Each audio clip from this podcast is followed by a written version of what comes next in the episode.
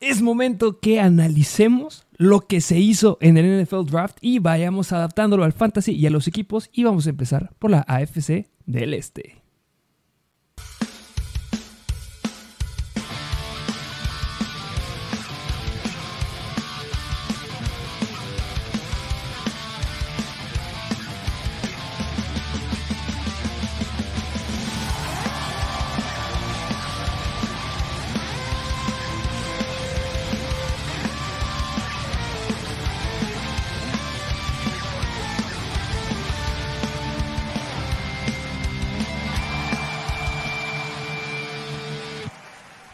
Bienvenidos a un nuevo episodio de Mr. Fantasy Football. Así es, y ahora sí, ya. A ver, ya pasó el draft, ya pasó Sí, ya. parte de la agencia libre, ya pasaron muchas cosas y como bien lo dijiste, ha llegado el momento ahora sí de poder aterrizar un poquito más y ver estos equipos cómo están. Exactamente, ya pasó el NFL Draft. Ahí estuvimos viendo, ya saben que estamos en Instagram, en Mr. Fantasy Football. Ahí estamos viendo las noticias, subimos todos los pods, de- al menos del primer draft y después de los, de los siguientes drafts, los jugadores que puedan ser relevantes para Fantasy. Pregunta rapidita, ¿cuál fue tu pick favorito del draft? ¿O cuál fue el que no te esperabas? ¿O cuál te sorprendió? A ver. Híjole, pues mira, pues es que siempre, siempre, siempre en cualquier draft puede haber movimientos que no te gusten, que te sorprendan, pero yo no diría que fue un pick, pero me sorprendió que Will Levis cayera tanto. Will Levis cayó muchísimo, no entra en el primer round, se va hasta el segundo round y los Tennessee Titans hacen un, cambio ahí. Se rumoraba, ojo, porque los que tenían el primer pick del segundo round eran los Steelers. Y según dijeron que había muchos equipos que estaban interesados, pero al final de cuentas los Steelers dijeron, yo me quedo con mi pick, me voy por, con este Porter, que es el, que es el hijo del Porter, el que estuvo antes con los Steelers, chistoso, el safety, eh, que está jugando ahí en Penn State. Y decide el siguiente equipo hacer un trade. Llegan los Titans y agarran a Will Levis. Se rumoraba que iba a quedar en primer round y se cae muchísimo. ¿Cómo ves eh, esos movimientos de, de los corebacks? Anthony Richardson a los Colts, CJ Stroud se va a Houston y el primer pick general, Chase Young a los Panthers. Híjole, pues más bien Bryce Young, ¿no? ¿Qué Sería Bryce dije? Young porque Chase Young es el, el D-line el de los Commanders.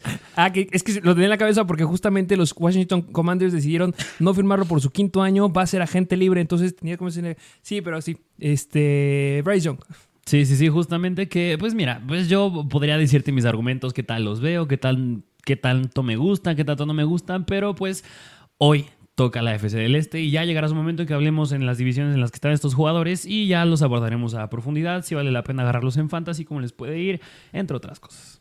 Así es, eh, vamos a ir haciendo poco a poco. Igual yo tengo mucho que decir de estos jugadores, pero pues vámonos primero con lo primero. ¿Y qué te parece si nos vamos de lleno? Eh, de noticias importantes, la verdad, yo no me iría con muchas, nada más para hacer la mención honorífica y que no perdamos la costumbre de andar diciendo noticias.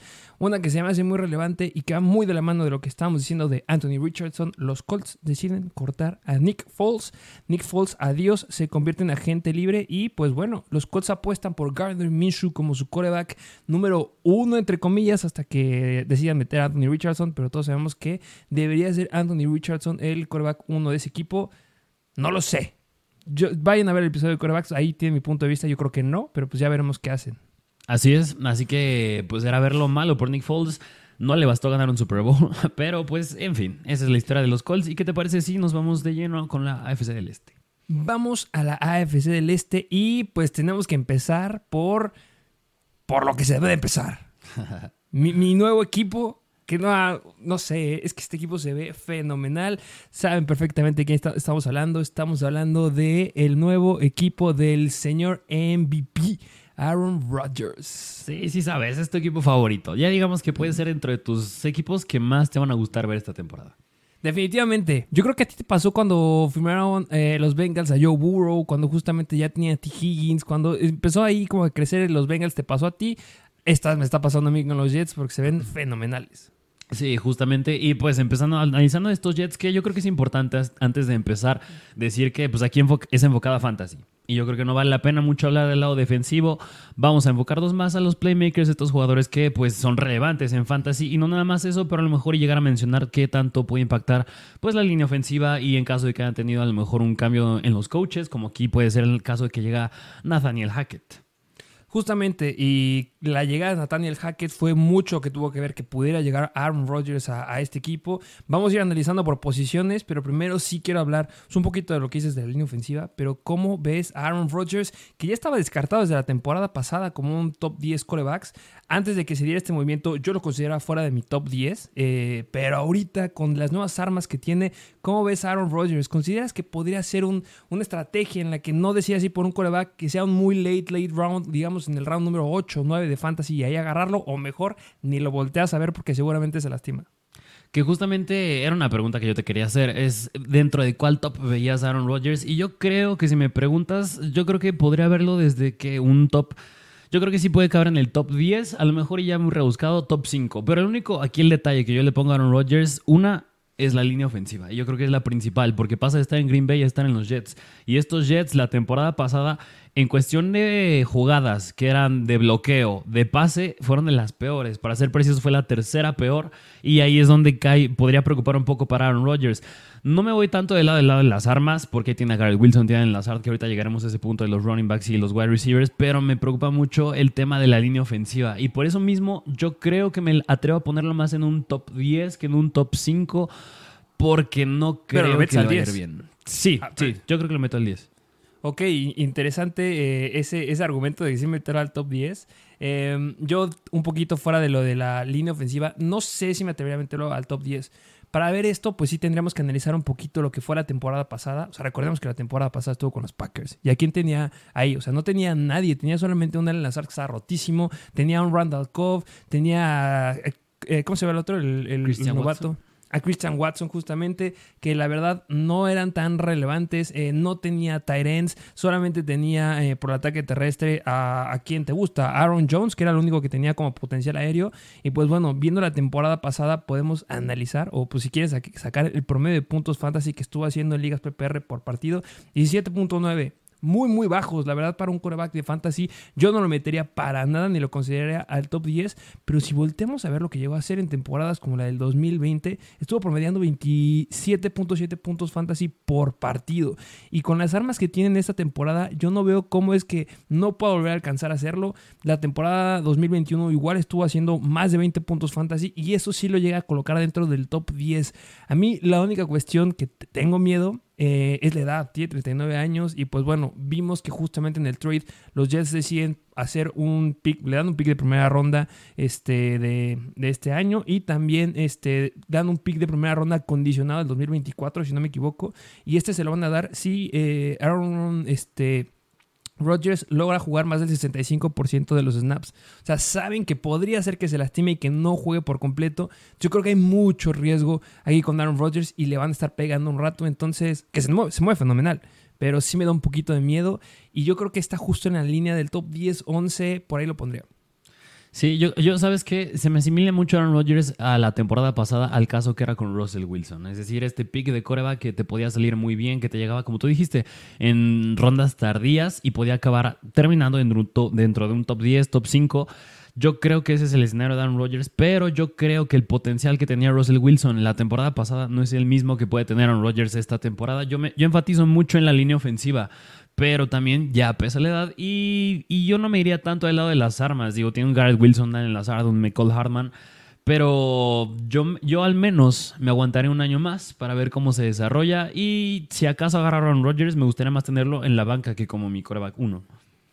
Eh, pues sí podría llegar a ser opción tenerlo en la banca, pero bueno, sí, tenerlo en la banca. Puedes, puedes, es que puedes hacer eso, te puedes arriesgar justamente como muchos lo hicieron la temporada pasada con este Justin Fields que dijeron, ¿sabes qué? Voy a ir con Justin Fields y agarro otro confiable. Y al final de cuentas Justin Fields fue irreal. Y en esta podrías irte por un novato, agarras un, no sé, ahí va a decir Will Levis, pero no creo que lo inicien. Pero si te vas por un CJ Stroud sin ningún problema, sabes que podría haber riesgo, pero le puede ir muy bien. Y agarras a Aaron Rodgers. Y dependiendo de la semana puedes ir metiéndolo o no. Y sabemos que ya no recomiendo 100% tener dos corebacks yo, al menos en fantasy, pero pues Aaron Rodgers yo creo que entra justo en esos elementos que podrías tenerlo, así como la temporada pasada hablamos viendo un Trey Lance, como tenerlo de un respaldo. Aaron Rodgers yo creo que es el mejor respaldo y se va a estar yendo en fantasy con corebacks como Ryan Tannehill, se va a estar yendo ahí con corebacks que la verdad yo creo que tiene mayor potencial eh, Rodgers.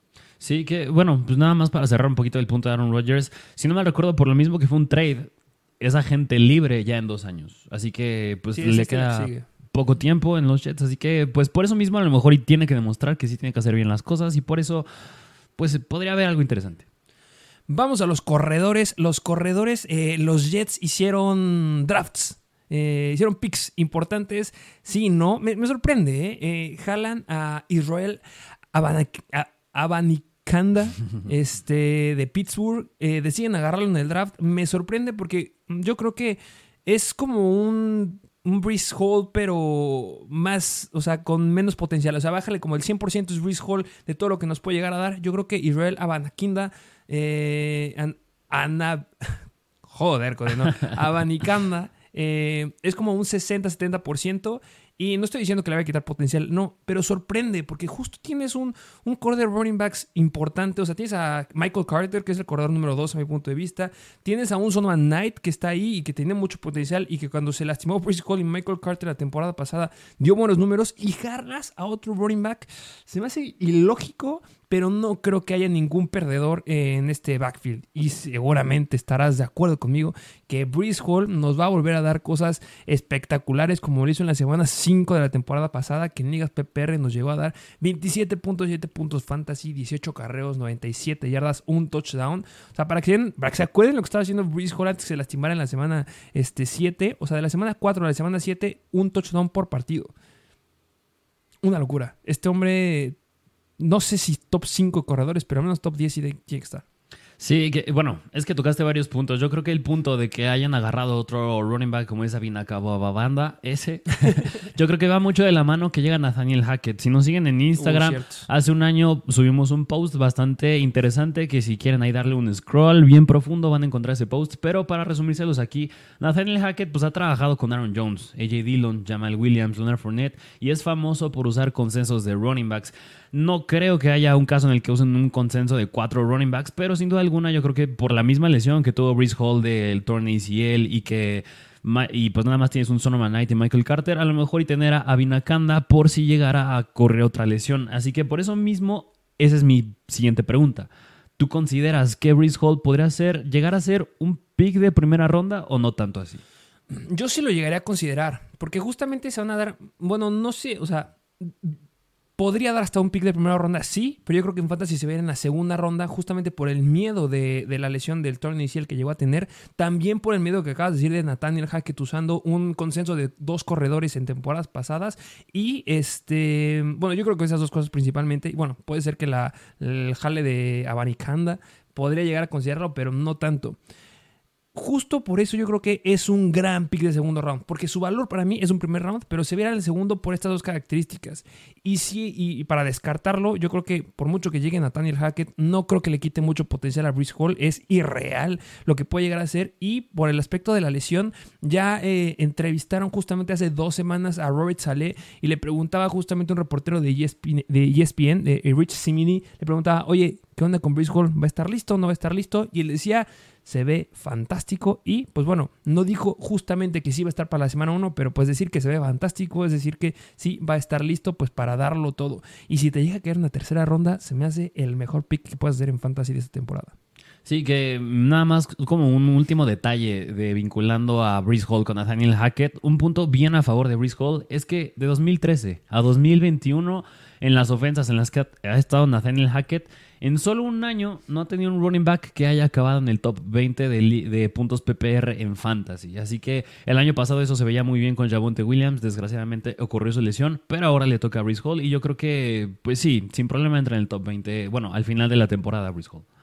Sí, justamente que yo, yo me, me fui muy, muy atrás. Me fui cuando estaba con Aaron Jones ahí en los Packers. Pero sí, mm, yéndonos no tan lejos, fue el head coach de los Denver Broncos, que fue una porquería al inicio de temporada y por eso lo cortaron. Pero sí, Javonte Williams iba a ser una locura y estaba, eh, estaba apuntando para hacerlo. Por mucho que estuviera ahí repartiendo este, repeticiones con este. mm, híjole, estoy mal con los nombres. ¿Cómo se llama? Eh, Em, Melvin Gordon. con Melvin Gordon justamente que nos daba mucho miedo. Javonte Williams iba a ser irreal, pero pues bueno, yo creo que le van a dar todo el volumen a Breeze Hall. A lo mejor y no le dan un caballo de batalla 100%, pero sí va a ser un 90% y los touchdowns son de él. Entonces, fenomenal. Y pues vámonos a los wide receivers. ¿Cómo ves a este core de wide receivers? McCall Hartman, Allen Lazard, Randall Cobb y Garrett Wilson. A ver, mira, yo, yo no sé tú. Yo creo que yo no me metería con nadie fuera de Garrett Wilson. Si acaso me meto con alguien, podría yo creo que ser Michael Hartman. Pero si acaso lo llego a tener, lo tendría en mi banca y sería lo mucho un flex. Y por eso yo creo que ahí puedes estar de acuerdo conmigo. Y yo creo que ahí es bueno meter esta pregunta, que es, ¿tú cómo definirías el upside tremendo que puede tener Garrett Wilson esta temporada?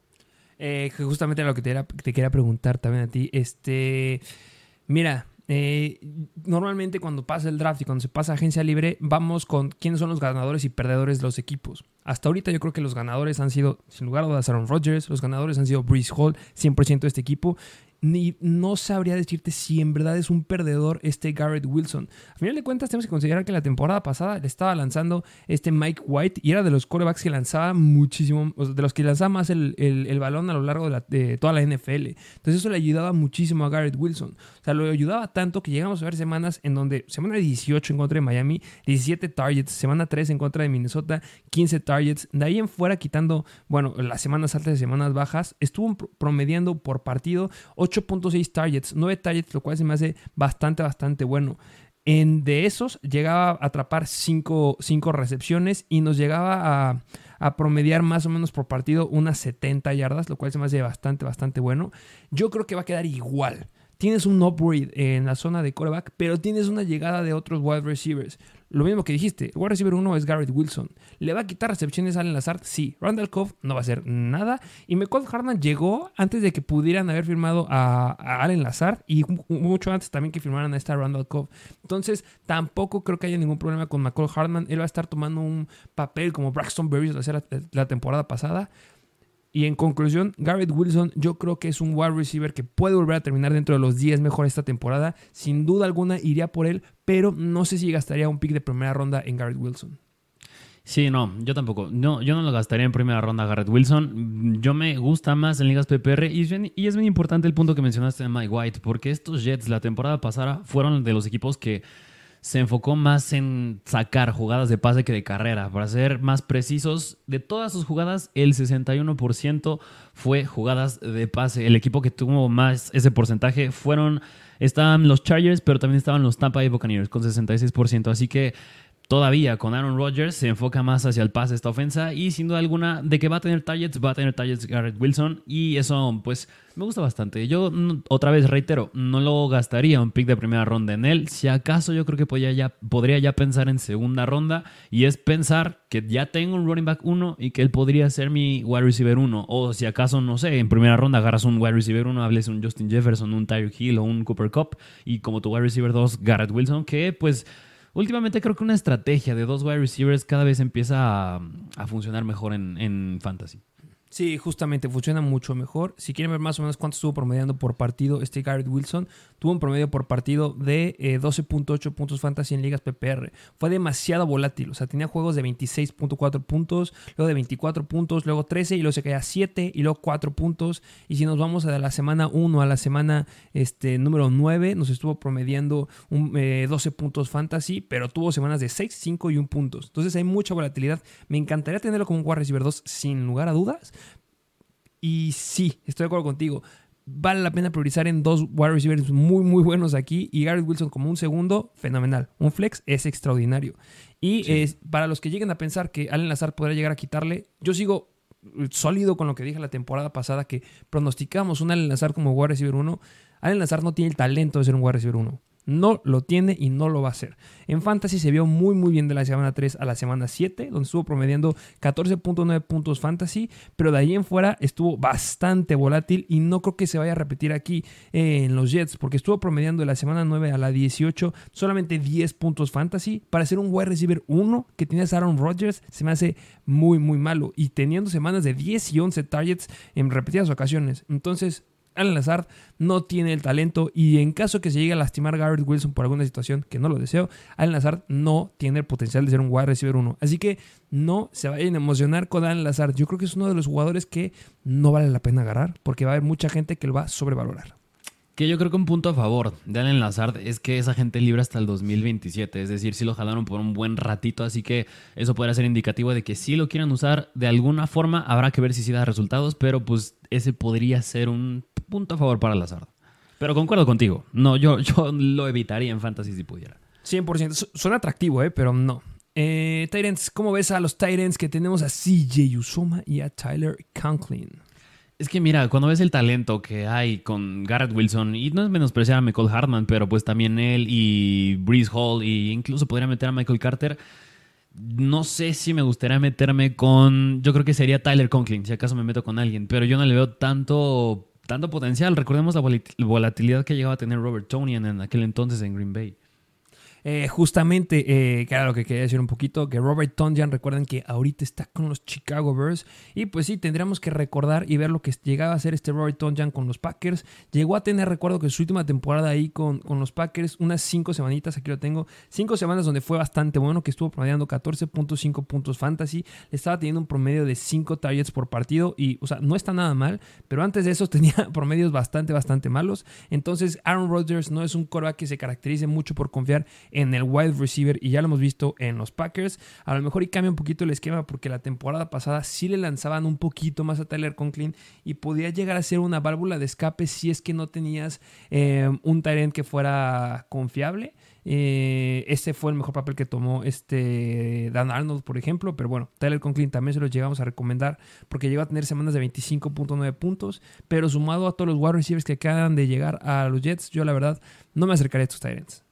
Sí, no, y bueno, pues no está de más mencionar que en el round 7, en el draft, los Jets agarraron un Tyrant, específicamente Zach Kuntz de Old Dominion. No creo que haga mucho impacto, pero pues nada más podría, no sé, ver de alguna forma que quieren agregar profundidad a la posición de Tyrant, o en caso de que no resulte CJ Usoma o no resulte Tyler Conklin, pues entre el buen Zach Kuntz, pero nada más un detallito a considerar. Sí, justamente, y que no era de los mejores de la clase, ¿eh? Justo. Vamos al siguiente equipo. Vamos a ver a los New England Patriots con el buen Mac Jones a los controles. Vaya draft. Vaya draft que se aventaron los Patriots. No entiendo. No entiendo qué hacen estos, estos individuos. Me gustó el primer pick.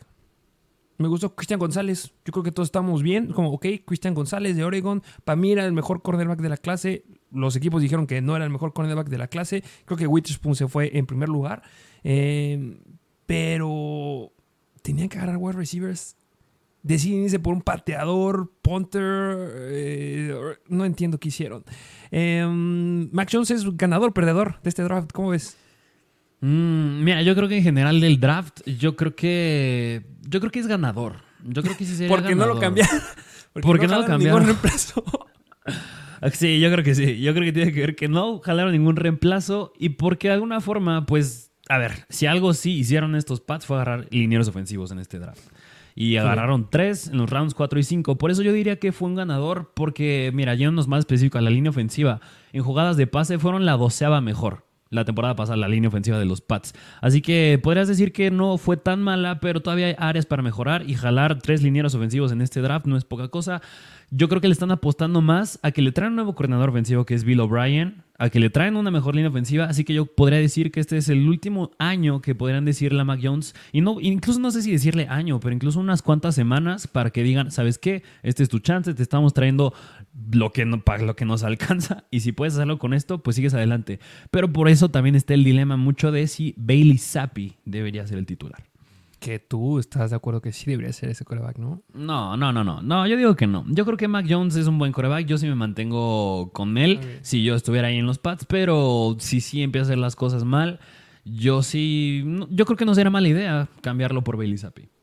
Ok, pues sí, tendrá sus oportunidades. y Si no las aprovecha, bye bye. Pero. Pero en términos de fantasy, nada relevante. Cero, cero. Ni lo agarren ni lo consideren, por favor. No lo vayan a hacer, Pats fans. No lo hagan. Em, vámonos a la siguiente posición y tenemos que hablar justamente de los acarreadores de balón. Ramondre Stevenson.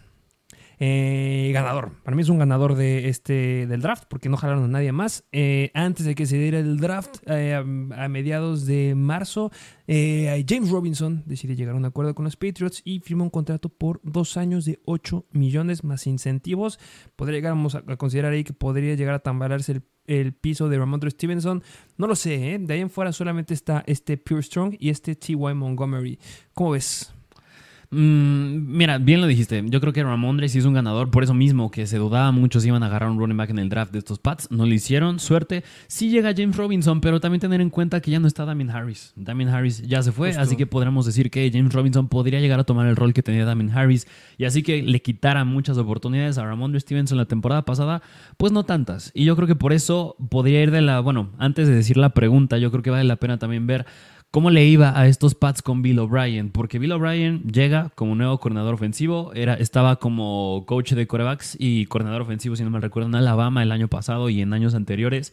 Anteriormente ya había estado en los Pats de 2007 a 2011. En el 2011 fue cuando tuvo un puesto similar al que va a tener ahora, que es coach asistentes de corebacks y de coordinador ofensivo, porque estaba Matt Patricia y no estaba haciendo bien las cosas, que bueno que ya se fue. Pero ahora está Bill O'Brien y en aquel entonces, si nos remontamos al 2011, el ataque terrestre de los Pats era bastante promedio. Claro que era un equipo bastante diferente. Ahí estaba Tom Brady, estaban otros jugadores. No, no recuerdo si ahí es cuando estaba Randy Moss, no, no recuerdo bien. Pero pues era un, equipo bastante diferente. Y para que se den una idea, el único punto a favor que tenían los Pats en cuestión de ataque terrestre es que fueron el quinto mayor equipo con touchdowns terrestres, es decir, con 18. Así que yo creo que ese puede ser un punto a favor para Ramondre Stevenson, pero otra vez, es un equipo bastante diferente al del 2011. No ya no tienes un Tom Brady, ahora tienes un Mac Jones, ya no tienes tantas armas por aire. Así que yo creo que Ramondre Stevenson, yo creo que sí lo podría ver como un running back 1. ¿O tú cómo lo ves? Me cuesta mucho trabajo eh, porque Ramondre Stevenson, eh, que ahí falta la H en su nombre, es Ramondre con H. Este, eh, Ramondre Stevenson tuvo un gran problema la temporada pasada. cerrando la temporada, cuando ya tenía una carga de trabajo importante, fueron los fumbles. se aventó de la semana 3 a la semana 18 cuatro fumbles y eso no nos gusta y tampoco le gusta a este Belichick. Entonces espero que eso ya lo esté trabajando y que no haya lidiar con ese problema. Tú lo dijiste, Damien Harris se fue, Damien Harris se fue a los Bills y justamente si Ramondre Stevenson tuvo mucha relevancia y muchos lo llegaron a agarrar y fue un gran jugador, yo lo llegué a agarrar en muchísimos equipos, fue porque no estaba Damien Harris. Eh, recordemos que Damien Harris se aventó en las primeras cuatro semanas, eh, en Fantasy, estuvo promediando 10, 13 eh, puntos Fantasy en promedio por partido y estaba teniendo 13.3 acarreos por partido. En esas mismas cuatro semanas en los Patriots, este Ramondre Stevenson solamente estaba colocando 11 puntos fantasy y eh, hablando de acarreos solamente eran 10 acarreos. Estamos viendo una repartición más o menos 50-50. Si me preguntan quién se quedaba con los touchdowns, se los quedaba este Damien Harris. Pero después de que se lastima Damien Harris oficialmente y si nos vamos específicamente la semana, eh, bueno, la semana 3 a la semana número 15, que fue lo mejor que tuvimos de Damien Harris, de este Ramondre Stevenson, que todavía se considere fantasy, fue un corredor que estaba promediando 18 puntos fantasy por partido en ligas PPR, le estaban dando 14 acarreos por partido, estaba promediando 70 yardas por juego, estaba promediando medio touchdown por partido. O sea, se me hace algo bastante, bastante bueno. Pero ahora vamos a comparar. Hubo una semana en la que estuvo Demian Harris de regreso y que le dieron una buena cantidad de acarreos. Específicamente le dieron 8 acarreos para 65 yardas justamente en contra de los Jets, que en contra de la carrera no eran como que la mejor defensiva. Y justamente fue una semana en la que se cayó Damian Harris a 15 acarreos y 14.2 eh, puntos fantasy. No fue lo peor, pero sí le bajó mucho el rendimiento. O sea, de darnos semanas de 20 puntos, que venía con 25 puntos, 23 puntos, 21 puntos, 16. Luego caer hasta 14, después subió otra vez un poquito a, a 20 puntos porque pues, Damien Harris eh, se volvió a lastimar. Entonces, yo sí veo un escenario en donde James Robinson sí le vaya a quitar cierto volumen. Yo creo que sí es muy probable que podamos ver un 40-60 a favor de Ramondre Stevenson. No creo que vaya a ser un corredor de más de 15 puntos como lo llega a hacer en repetidas ocasiones la temporada pasada, pero sí creo que va a ser el corredor que va a cargar mucho más la bola en este equipo, eh, considerando con James Robinson. Entonces, yo considero que vuelve a ser un volado, vuelve a ser un jugador que podría irte muy bien o podría irte muy, muy mal. No creo que valga la pena tenerlo o apostar por él con como un running back número uno. Lo veo difícil apostar como un running back 2, considerando todos los elementos que llegaron a diferentes equipos en este draft. Yo creo que podría ser un running back 2 bajo. Ahí sería como yo lo llegara a colocar en mi, en mi draft. Y ya teniendo al menos uno o dos wide receivers. Yo creo que hay mucha volatilidad con Ramondre. Trae lo de los fumbles, trae lo de James Robinson. Entonces, mucho cuidado.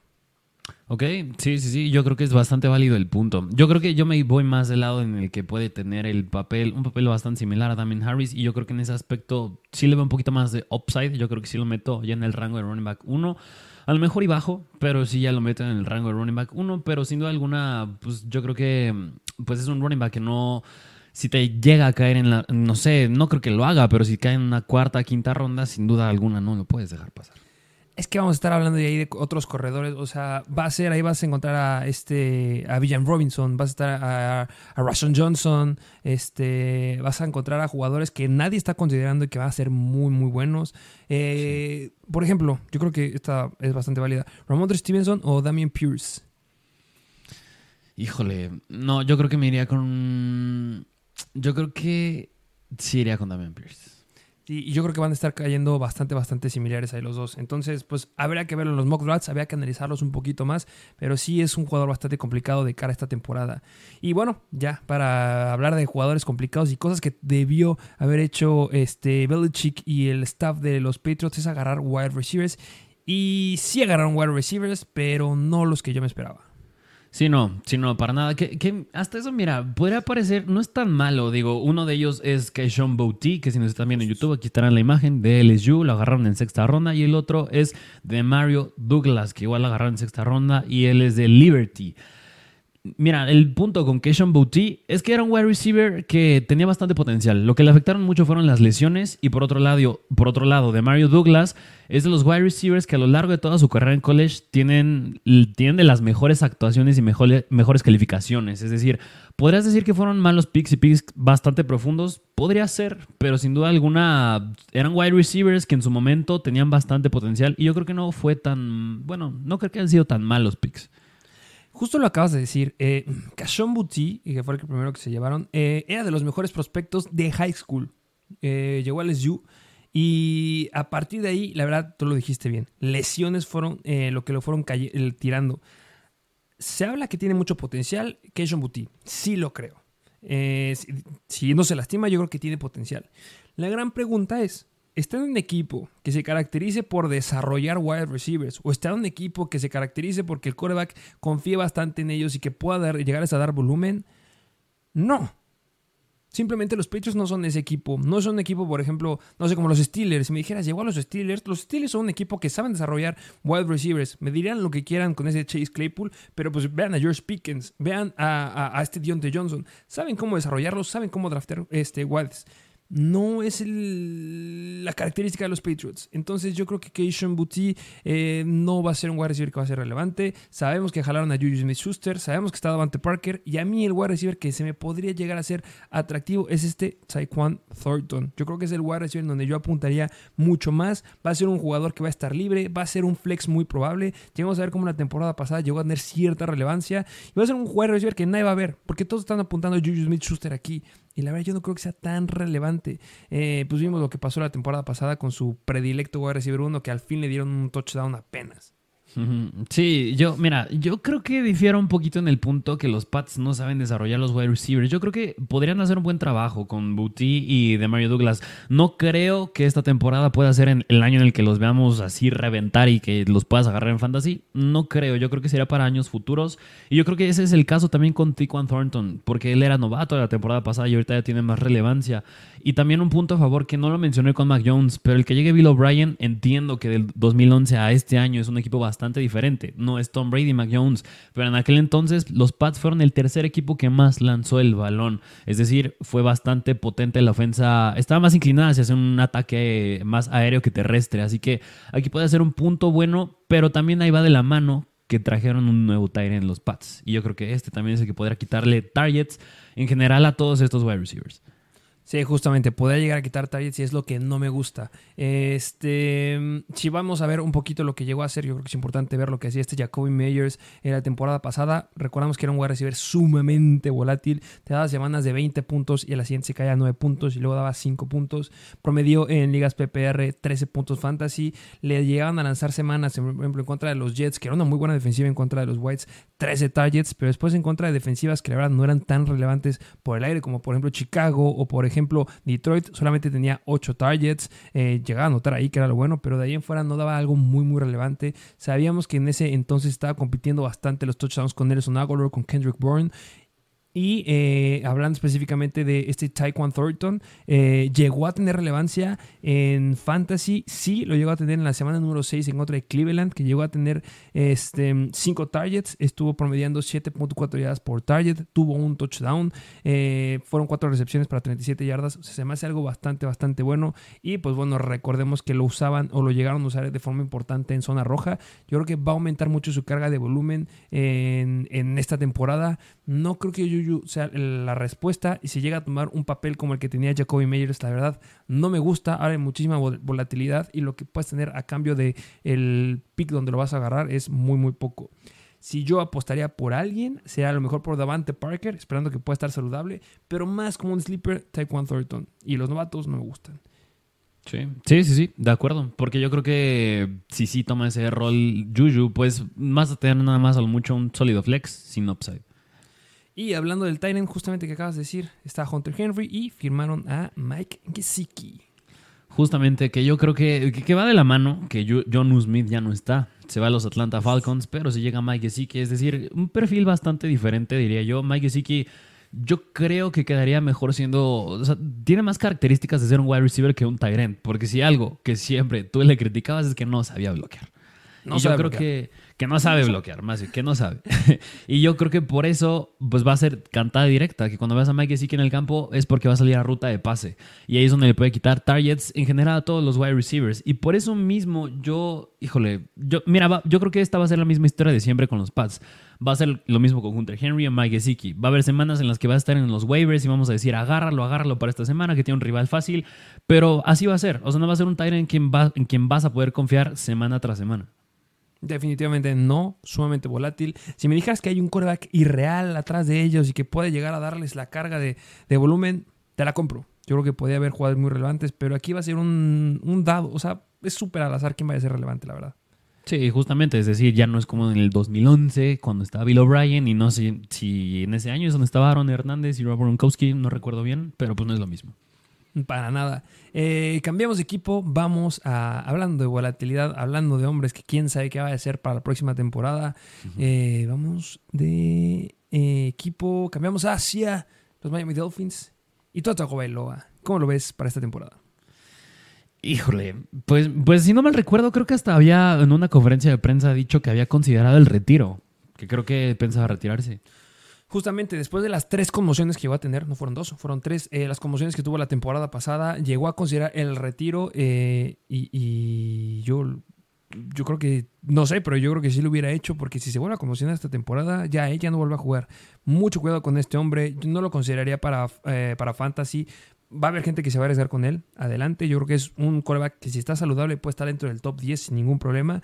Pero la probabilidad de que vuelva a conmocionarse, por mucho que ya hayan sacado nuevos cascos para los corebacks anticonmociones, bastante complicado este hombre. Y yo creo que hay, hay mucho potencial en que los Dolphins, mucha probabilidad que los Dolphins se recarguen más hacia un ataque terrestre y no a poner mucha presión para el buen Tua Que justamente por eso fue que trajeron a Mike White que Mike White es un buen quarterback, es un, yo creo que es de los mejores, y no me atrevería a decir el mejor backup de quarterbacks que hay hoy en día en la NFL, y por eso está aquí, llega Mike White, y, por, y yo sí veo unas semanas en las que Mike White sí sea el titular a causa de una lesión de Tua. Van a ser felices los Dolphins cuando vean a Mike White, de verdad. Sí, sí, Vamos a ver ahora a los corredores, porque los Dolphins sí jalaron un corredor. Recordemos que en su depth chart está en primer lugar y primer primer lugar A y B está Raheem Mustard y Jeff Wilson y jalaron a Devon Achain, Achane, Achain, no sé cómo se diga su apellido, eh, de Texas A&M y también está Miles Gaskin, Miles Gaskin, perdón.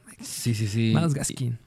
Que justamente aquí se pone interesante la, la cosa, que yo creo que es, es, que es lo mismo. Si te das cuenta con los Miami Dolphins año tras año, bueno, al menos en los últimos años, lleva siendo la misma historia. O sea, siempre tiene un consenso enorme de running backs. Siempre tienen muchísimos running backs, desde Miles Gaskin, desde hasta me acuerdo de Salvon Ahmed, hasta llegó a estar Sonny Michel la temporada pasada, llegó a estar Chase Edmonds y ahora llega Devon Akan, que, que mira, un punto importante a considerar es que Raheem Monster y Jeff Wilson en dos años ya son agentes libres. A lo mejor y pueden apuntar a que Devon Achan sea su running back titular de aquí a futuro, su running back franquicia, por decirlo de alguna forma y pues dejar ir a Raheem Mostert y a Jeff Wilson. Pero por lo mientras, yo no sé, o sea, yo creo que agarraría a Devon como un sleeper. esperando que a lo largo de la temporada pues empiece a tomar más relevancia, pero será un sleeper bastante profundo a mi punto de vista. Ah, Yo no sé si apostará por él. Es que eh, vamos a un escenario. Se lastima Jeff Wilson. Se lastima este Miles Gaskin. Está Raheem Mustard. Y está este Achain. Este, este Devon. ¿Crees que sea relevante en Fantasy? Yo creo que no. Eh, no es un corredor que sea físicamente muy. eh, que tenga mucho volumen. Tiene mucha habilidad. A futuro sí pueden llegar a desarrollarlo y que tenga relevancia. Pero no creo que por las características físicas que tiene vaya a tener relevancia en fantasy. Yo por eso no gastaría ni siquiera un pick eh, como sleeper para él. Y pues bueno, ese fue un supuesto donde se lastimen los dos titulares. Pero no va a ser la situación, que son bastante probables que se lastimen, ¿eh? Pero va a estar Raheem Mostert y va a estar Jeff Wilson. Y se lo llegamos a decir semanas tras semanas. Va a haber semanas en donde Jeff Wilson va a ser el titular, así como fue de la semana 1 a la semana 5, en donde estuvo promediando por partido, 15 puntos fantasy, tuvo 18, 12, 18 y 17 acarreos, pero después de eso, de la semana 5 a la semana 7, este Raheem Mostert estuvo promediando eh, 15.3 puntos fantasy por partido, teniendo 18, 14, 16 y 15 acarreos este, en esos partidos, y después volvió a hacer este Jeff Wilson con 17 y 13 acarreos, y luego, ¿quién creen que fue? Fue, regresó otra vez este Raheem Mostert con 11 y 17 acarreos, o sea, es sumamente volátil este, este backfield, depende mucho contra qué defensiva vayan y además de contra qué defensiva vayan, depende mucho de cómo se les hinchen los Bayrots meter a sus corredores porque son bien difíciles de pronosticar quiénes sean los principales y yo la verdad no me metería. Y es uno de los, de los equipos o de los, sí, eh, de los cores de running backs en donde si agarras uno tienes que agarrar al otro. Así como lo llegaba a hacer Dalvin Cook y Alexander Mattison la temporada pasada que tienes que agarrar al paquete, aquí tienes que agarrar a Jeff Wilson y a Raheem Mostert. El problema es que no sé cómo lo vas a hacer para decidir a quién metes, porque vas a meter de repente a Raheem Mostert y va a ser la semana de Jeff Wilson y vas a perder por culpa de Raheem Mostert. Es un back donde yo prefiero alejarme. Que justamente por eso yo creo que running backs como Christian McCaffrey y Saquon Barkley, incluso Austin Eckler, ya valen mucho, porque cada vez la NFL se inclina más a que sea consensos de running backs. Es decir, yo creo que a medida que avance el tiempo, yo creo que ya ni siquiera va a haber un equipo en el que haya un running back nada más. Van a empezar a haber varios. Y, el, Miami ya está en ese punto. Ya está en el punto de tener varios running backs. Y va de la mano cuando el punto que dijiste cuando estábamos hablando de Tua. Que estos Dolphins yo creo que sí van a ser un equipo que se incline más. Es un ataque terrestre porque también la temporada pasada su línea ofensiva fue de las mejores en, en jugadas de bloqueo por jugadas de carrera. Así que yo creo que sí podría ser un equipo más terrestre. Si está Mike White de titular, yo creo que cambia la cosa. Pero mientras esté Tua, yo creo que sí es más terrestre. De acuerdo contigo. Entonces eh, viene la gran pregunta. ¿Qué podemos esperar de estos hombres? Los wide receivers. Justamente que, híjole, pues mira, estás hablando de Tyreek Hill. Yo creo que, bueno, sin problema alguno, de los mejores wide receivers de la temporada pasada. Y yo creo que lo va a seguir siendo así. Pero yo creo que por lo mismo que dices, del riesgo de las lesiones de Tua, que puede ser un equipo que se incline más, es un ataque terrestre. Yo no es que evite a Tyreek Hill en la primera ronda. Claro que si me queda una segunda ronda, pues obviamente la agarro. Pero eso no va a pasar. Así que por eso yo creo que si optaría, al menos hablando de Tyreek Hill, yo no la agarraría esta temporada. Digamos que se lastima Tota Tagovailoa. Ya no es a Tota Tagovailoa. Y entra, justamente como estamos diciendo, entra este Mike White a los controles. Recordemos que la temporada pasada Mike White le llegó a dar semanas a este Garrett Wilson con 15, 11, 17 targets. ¿No te gustaría tener a Tyreek Hill con Mike White? Ah, claro. en ese supuesto sí. Entonces yo creo que Tyreek Hill sigue valiendo, para mí sí sigue valiendo un pick de primera ronda. Va a ser, seguir siendo la, la pregunta, va a estar ahí. Que Cooper Cup, ah, tengo mis reservas, pero bueno, va a seguir estando ahí Cooper Cup, va a estar este Justin Jefferson, Tyreek Hill, ya entra ahí este para algunos Garrett Wilson, está, eh, bueno, pues ya saben, todos los, los nombres importantes, este, como llamar Chase, por ejemplo. Pero sí, yo creo que de ese paquete de wide receivers, por mucho que Tyreek Hill haya dado semanas de 42, 31 puntos, yo creo que vale la pena ir por jugadores más confiables, específicamente del siguiente equipo que vamos a hablar. Pero pues va a haber gente que lo va a seguir agarrando. No sé si en una situación en la que yo prefiera agarrar, eh, como lo decía, un paquete de wide receiver 1, wide receiver 2 en mi primer y segundo pick, Tyreek Hill sea mi jugador favorito. Y, yo creo que podría pasar incluso lo mismo con Jalen Waddle, porque la temporada pasada le fue fenomenal. O sea, semana tras semana estaban dentro de nuestros rankings del top 10. Jalen Waddle y Tyreek Hill adentro. O sea, yo creo que rara vez tienes a dos wide receivers de un mismo equipo en el top 10 semana tras semana. Y yo creo que por eso mismo, yo creo que el valor de Jalen Waddle podría estar inflado un poco más de lo que realmente proyecta para esta temporada, a mi punto de vista. Uf, No los, eh, ah, no sé, ¿eh? porque mucha gente se quedó como eh, no conforme con Jalen Waddle porque llegó a tener semanas, para menos de la semana 3 y semana 14, que fue en contra de San Francisco y los Chargers. O sea, son buenas defensivas, bueno, excepto San Francisco en contra de los wide receivers, de un punto y 5 puntos fantasy. Después tuvo semanas de 20 puntos, 25 puntos, luego se cayó a 8, luego a 10. O sea, sus últimas dos semanas que tuvo con este Tua Tagovailoa fueron 8 puntos fantasy y 10 puntos fantasy. Perdón, sin Tua Tagovailoa fueron 8 puntos fantasy y 10 puntos fantasy. De ahí en fuera sí tuvo semanas donde fue bastante relevante porque lo usaban muchísimo en zona roja. Entonces, no, no en zona roja, sino en jugadas eh, de larga distancia. O sea, llegó a tener partidos en donde clavaba dos eh, recepciones de más de 20 yardas, otra vez dos recepciones, luego tres recepciones, luego dos recepciones de más de 20 yardas. Es un jugador que es de jugadas grandes, eso me gusta. Y yo creo que sí van a seguir apostando para eso con Jalen Waddle. No sé si me iría por un pick de segunda ronda, pero de tercera yo sí lo gastaría en Waddle, la verdad. Sí, sí, justo. Yo creo que si es en segunda, que yo creo que es donde está el valor de Jalen Waddle, no lo agarraría. Yo creo que ya sería, si acaso, como dices, en una tercera. Sí, y al principio, ¿eh? sí, sí, sí, lo agarraría sin ningún problema. Y hablando de armas que pidieron justamente a Mike Siki, ya su en número uno es Durham Smithy y jalaron de los Denver Broncos a Eric Sobert. Sí, justamente que yo creo que va de la mano que en el comentario de los Pats, yo creo que no me atrevería a agarrar algún Tyrant de estos dos. Si acaso tendrá que ser Durham, pero va a ser lo mismo. Eh, va a ser semanas en las que en una semana le fue bien a Durham Smythe y en la siguiente semana va a estar en waivers y lo vas a tener una, una semana cuando tenga un rival fácil y lo vas a soltar. Yo creo que esa va a ser la historia con estos dos hombres, o incluso ni siquiera eso, por la inclinación hacia el ataque terrestre y porque tienes a Tyreek y porque tienes a Waddle. Mm, no creo que sean relevantes para Fantasy. No, yo tampoco los agarraría. Vamos al siguiente equipo que, pues bueno, ya saben que el equipo del que falta es justamente los Buffalo Bills a cargo de Josh Allen. Mejor quarterback de fantasy esta temporada. No lo sé. Porque, ojo, eh. Yo. Para mí. Sí es mejor que Patrick Mahomes esta temporada. Porque sí le dieron muchos elementos de más en este draft pero yo, mira, yo sin duda alguna, yo creo que Josh Allen, el mejor quarterback esta temporada, sí lo va a llegar a ser. Yo concuerdo ahí en ese punto. Pero al menos a mí no me gusta la estrategia de agarrar un quarterback elite como puede ser Josh Allen o Patrick Mahomes. No lo sé, ¿eh? pues mira, la temporada pasada nos promedio de la semana 1 a la semana 18, 29.5 puntos fantasy por partido. Algo se me hace increíble. Yo creo que es un quarterback que vale la pena. Si tu estrategia es quarterbacks, en al menos en la segunda ronda, creo que sí es mucho que es donde la gente se lo está llevando, yo creo que una tercera, cuarta vale la pena. Y no es porque no sean buenos, o sea, vean, o sea, que un jugador te esté clavando casi 30 puntos fantasy por semana es espectacular. Pero va a haber muchos quarterbacks que lo van a hacer.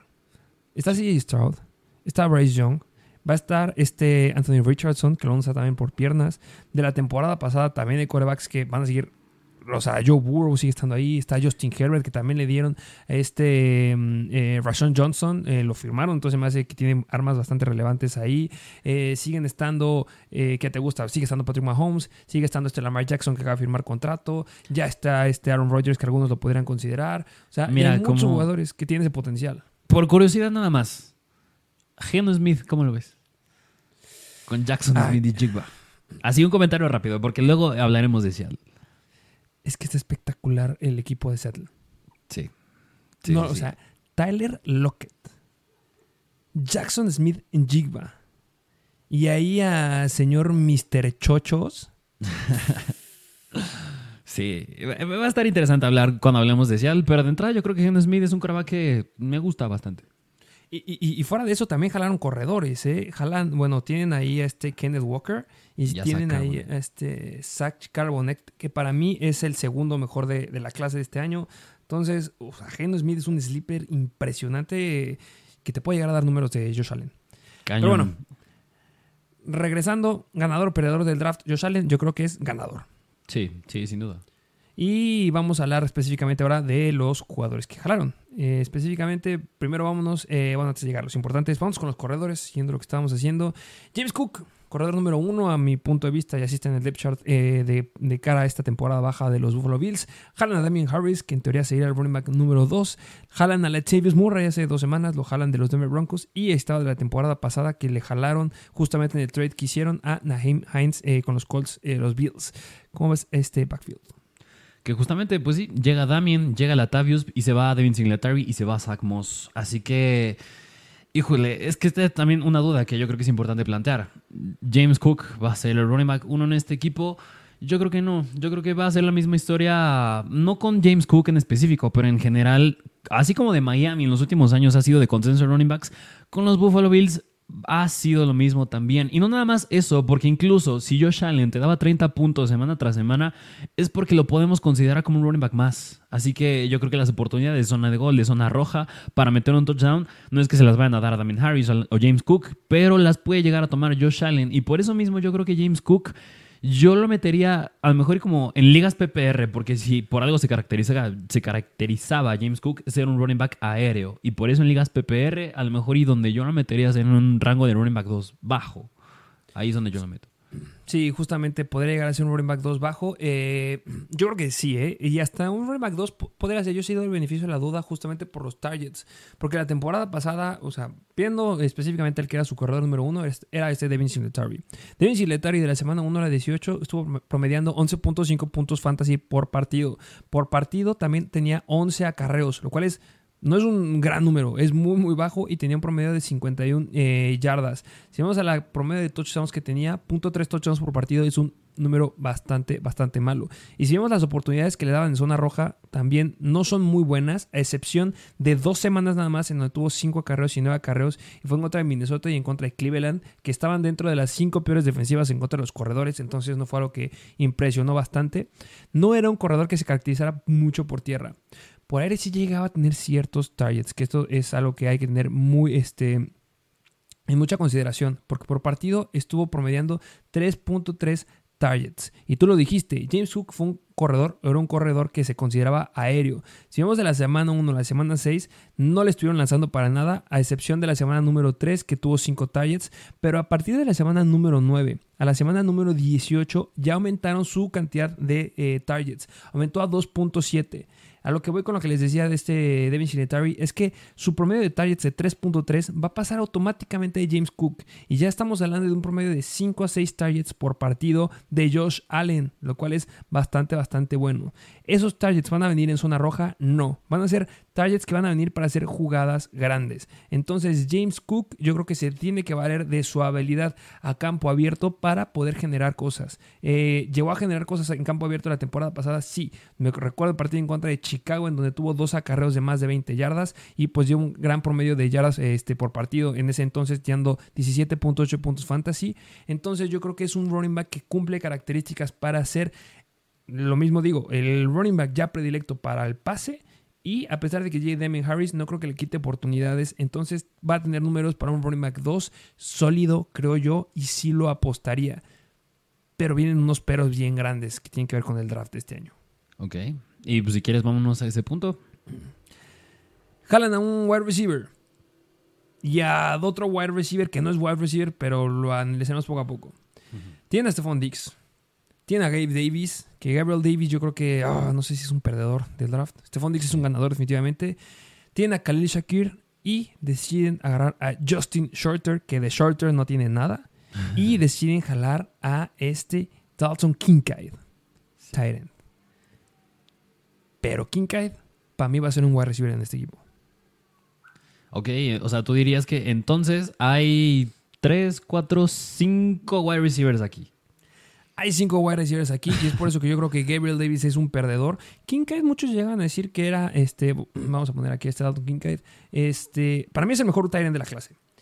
Los Bills, justamente en el draft, en el, lo agarran con su primer pick, este, deciden bajar, estaban muy muy altos, al final estaban casi al final del primer round, deciden hacer un trade para subir en las posiciones, estaban buscando un wide receiver, definitivamente era lo que estaban buscando, pero simplemente cuando llega su su, su pick, cuando llega su oportunidad de hacer un draft, ya se habían ido los cuatro mejores. Ya se había ido este Jackson Jigba, ya se había ido Sea Flowers, ya se había ido este Johnston, que pues para mí no era de los mejores y no se merecía ir ahí, pero bueno, se lo llevan. Y también se va Sea Flowers. Este, dije Sea Flowers, eh, ¿quién más fue ahí?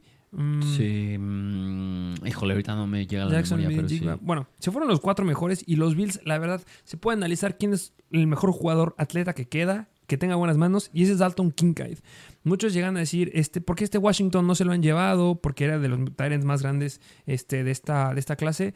Y básicamente es porque es un Tyrant que era para bloquear. Y si tú me dices cuál es el mejor Tyrant con características aéreas de este, de este draft, ese es Kincaid. Y muchos lo llegan a considerar que se parecía mucho a este George Kittle, a este Travis Kelsey, perdón.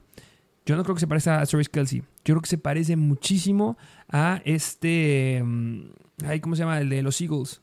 No, no, no, el de los Cardinals. Este. Suckers. A Zach Ertz. Yo creo que Dalton Kincaid se parece mucho a Zach Ertz y tiene mucho potencial aéreo. Entonces yo creo que va a ser un Tyrant usado 100% como wide receiver.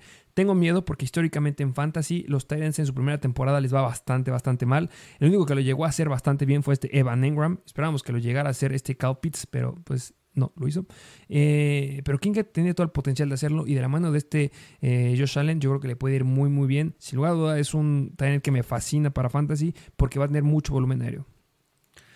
Sí, pues mira, lo resumiste bastante bien. Yo creo que, bueno, vale la pena mencionar que aquí pues ya no está tampoco Isaiah McKenzie. Hablando de los wide receivers, es punto a favor.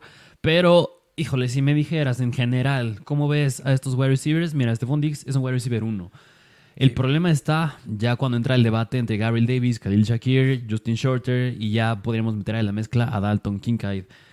Yo creo que aquí el, segundo que le sigue después de, Gabriel, de Stephon Diggs, yo creo que es Gabriel Davis, sin duda alguna. Pero yo creo que ahí el que amenaza, yo creo que es Khalil Shakir. Yo no creo que sea Justin Shorter. Yo creo que el que seguiría sería Khalil Shakir. Me gusta bastante porque fue novato la temporada pasada y es, tiene un, es un chavo con mucha velocidad. Así que yo creo que si evitaría alguno de aquí, tendría que ser Gabriel Davis. Y si la apostaría a algún sleeper de aquí, tendría que ser Khalil Shakir, a mi punto de vista. Eh, si no fuera Sleeper, sería Kincaid, ¿no? En lugar de Sí. Shakir. Sí, ya habla, bueno, ya habla de Tyrants, yo creo que sí, pero justo el punto que dijiste, como a los Tyrants en su temporada de novato no les va bien, y ya lo vimos con Kyle Pitts, que yo creo que con Kyle Pitts el detalle es más el cocheo, no, que- no creo que tenga que ver él. Y, pero también aquí el pero con Kincaid es que pues, está Dawson Knox, y yo creo que él le va a quitar targets también. Es que yo creo que Dawson Knox sigue siendo el Tyrant verdadero del equipo. Y vamos a ver a Kincaid como un wide receiver del slot, del slot. O sea, yo por eso creo que pierde Gabriel Davis. Yo no, la verdad, yo creo que es un jugador que la gente va a apostar mucho por él. Va a ser una gente que va a apostar por él como un wide receiver 2 bajo, a lo mejor, o como un flex. Yo ni, lo consideraría. O sea, la temporada pasada estuvo promediando por partido 11.6 puntos fantasy. Claro, llegó a tener semanas de más de 20 puntos fantasy. Solamente fueron dos. Fue la semana 5 contra de Pittsburgh, que tuvo 32 puntos fantasy, que todo mundo llegó al hype y los empezó a agarrar justamente de waivers. Y en la semana 10 en contra de los Vikings. Déjame decirte que los Vikings eran la segunda peor defensiva en contra de los wide receivers. Y Pittsburgh estaba de media tabla para abajo. Entonces, solamente tuvo dos semanas que fueran espectaculares. De ahí en fuera, no- su promedio no salía de los 8 o 9 puntos fantasy. No creo que valga la pena para nada. Si vas a apostar por alguien aquí, tiene que ser este Kincaid. Y si estás en alguna liga que tenga dos Tyrants, sin lugar a dudas tienes que apostar por Dalton Kincaid.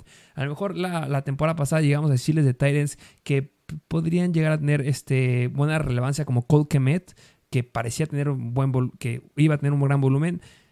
Si apostaba la temporada pasada por un Cole Kemet, Kincaid es el triple de, mejor de lo que puede llegar a, a hacer. Y yo creo que se va a romper esa maldición de que le va mal a un Tyrant. Y justamente por eso, porque no lo van a usar como un Tyrant. Dawson Knox sí va a ser el Tyrant. Pero Kincaid va a ser un wide receiver más del slot. Ok, y dirías que entonces Justin Shorter como es nada más para agregarle profundidad a la posición de wide receivers. Va, va a tener chispazos. Así como lo llegan a tener la temporada pasada los otros. eh, va a tener chispazos de vez en cuando. Y va a ser un waiver. Ok. Y si se lastima Gabriel Davis, pues ahí podría entrar. Ok, de acuerdo, pues esa sería la vista general de estos Buffalo Bills. Justamente, y pues sería de todos los jugadores que les traemos.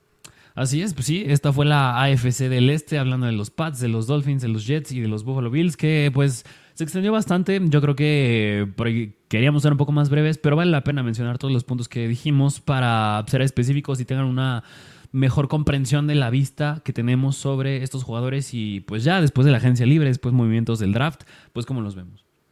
Así es. eh, recuerden que estamos en Instagram como Mr. Fantasy Football, TikTok Mr. Fantasy Football. Vamos a empezar a seguir más videos aquí a YouTube. Síganos aquí, denle me gusta, suscribir. ¿Tiene alguna sugerencia? Déjenlo en los comentarios. Y pues bueno, ¿tienes algo más que agregar?